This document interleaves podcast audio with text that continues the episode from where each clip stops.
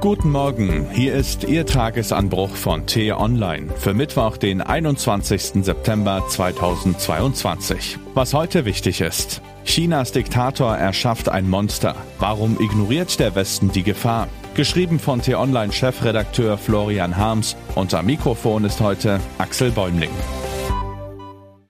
Aus dem abgelegenen Tibet hört man nicht mehr viel. Bei dem Getöse von Kampfjets und Kanonen ist ein leises Aua schließlich kaum wahrzunehmen. Dabei kann man das in Tibet jetzt öfter hören, aber nur, wenn man angestrengt lauscht. Denn der winzige Pieks, auf den das Aua folgt, ist blitzschnell wieder vorbei. Ein Tröpfchen Blut, fachmännisch abgenommen, routiniert mit den Daten des Spenders versehen, wandert in eine große Kiste. Fertig. Das war's schon. War doch gar nicht so schlimm. Mindestens 25 Prozent, möglicherweise auch ein Drittel der gesamten tibetischen Bevölkerung haben ihren genetischen Fingerabdruck dem chinesischen Apparat bereits überantwortet. Natürlich ahnen die Tibeter, die bereits seit Generationen mit härtesten Repressionen aufwachsen, dass sich nichts Gutes hinter der staatlichen Blutabnahme verbirgt.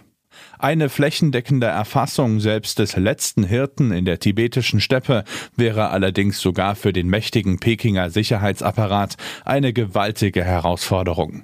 Das menschliche Erbgut liefert jedoch Informationen in solcher Fülle, dass die Überwacher sich große Lücken leisten können. Versucht man zum Beispiel einem unbekannten politischen Unruhestifter auf die Spur zu kommen, genügt ein kleiner Schnipsel seiner DNA, um ihn zu enttarnen. Selbst dann, wenn er dem Schleppnetz der Blutproben zuvor entgangen und in keiner Datenbank erfasst ist denn einige seiner Verwandten werden dort schon zu finden sein. Die genetische Familienähnlichkeit reicht aus, um die chinesische Stasi dicht an den Gesuchten heranzuführen. Vielleicht gerät auch gleich die ganze Familie in Sippenhaft, wie man es von den brutalen Repressalien der Nachbarprovinz Xinjiang nur zu gut kennt. China hat unter der Führung des kontrollversessenen Xi Jinping schon oft die Grenzen dessen verschoben, was man an totalitärer Überwachung für möglich hielt. Am schlimmsten geht es in den unbequemen Provinzen im Westen des Reiches zu, wo Tibeter und Uiguren leben und es dem Herrscher im fernen Peking gegenüber an Loyalität mangeln lassen. Dort haben Xis Statthalter nun den nächsten Schritt eingeleitet, den zur Biodiktatur. Das Netz aus allgegenwärtiger Videoüberwachung, automatisierter Bildauswertung, Dauerbelauschung von Telefonen und Internet, Verhaltensdokumentation, Straßenkontrollen, Profilen und Dossiers wird noch einmal dichter gewoben. Mit einem Merkmal, das niemals offline geht, das unter keiner Maske zu verstecken ist und jeden Menschen von der Wiege bis zur Bahre begleitet. Vor dem Erbgut gibt es kein Entrinnen.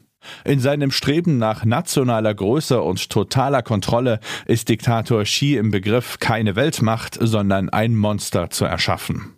Demokratien wie Deutschland haben deshalb keine Wahl. Sie müssen China, solange es seinen gegenwärtigen Kurs beibehält, auf Abstand halten.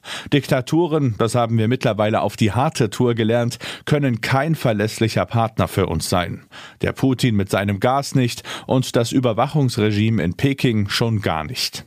Kein lukratives Geschäft darf uns darüber hinwegtäuschen. Jede Lieferkette sollte uns daran erinnern, dass man an eine solche Kette auch gelegt werden kann. Ja, es ist tatsächlich nicht ausgeschlossen, dass die Chinesen bei Zeiten beginnen, auch die Bürger anderer Staaten in ihre DNA-Dateien aufzunehmen, falls sie das nicht ohnehin schon tun. Bis zur Vollidentifizierung jedes Deutschen ist es dann zwar noch ein umständlicher, aber beileibe kein unmöglicher Weg. Falls Sie nun erstens denken, oh gut, dass ich von diesen chinesischen Praktiken mal erfahre, und falls Sie zweitens meinen, Mensch, damit müssten sich die Außenpolitiker in Berlin und Brüssel doch mal beschäftigen, dann wissen Sie, warum wir heute Morgen nicht nach New York zur Generalversammlung der Vereinten Nationen geschaut haben, sondern nach Tibet. Was heute wichtig ist. Nur noch einige große Konzerne aus der EU investieren in China. Der Mittelstand dagegen hat sich abgewandt und sucht andere Märkte, in denen die Herrscher vertrauenswürdiger sind. Wenn die EU-Handelskammer heute ihr Positionspapier zur Entwicklung Chinas veröffentlicht, dürfte das Wort Abstand dort also wohl eine Rolle spielen. In New York geht die Generaldebatte der UN-Vollversammlung weiter. Reden werden unter anderem die Präsidenten der USA, Ukraine und Ungarns.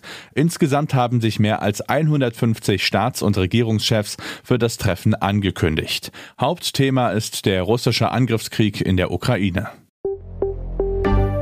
In Washington entscheidet die amerikanische Notenbank über den weiteren Kurs in der Geldpolitik. Falls die Federal Reserve den Leitzins nochmal erhöht, wächst der Druck auf die Europäische Zentralbank, es ihr gleich zu tun. Das war der T-Online-Tagesanbruch, produziert vom Podcast Radio Detektor FM. Immer um kurz nach sechs am Morgen zum Start in den Tag, auch am Wochenende. Abonnieren Sie den Tagesanbruch doch, dann verpassen Sie keine Folge. Vielen Dank fürs Zuhören und Tschüss.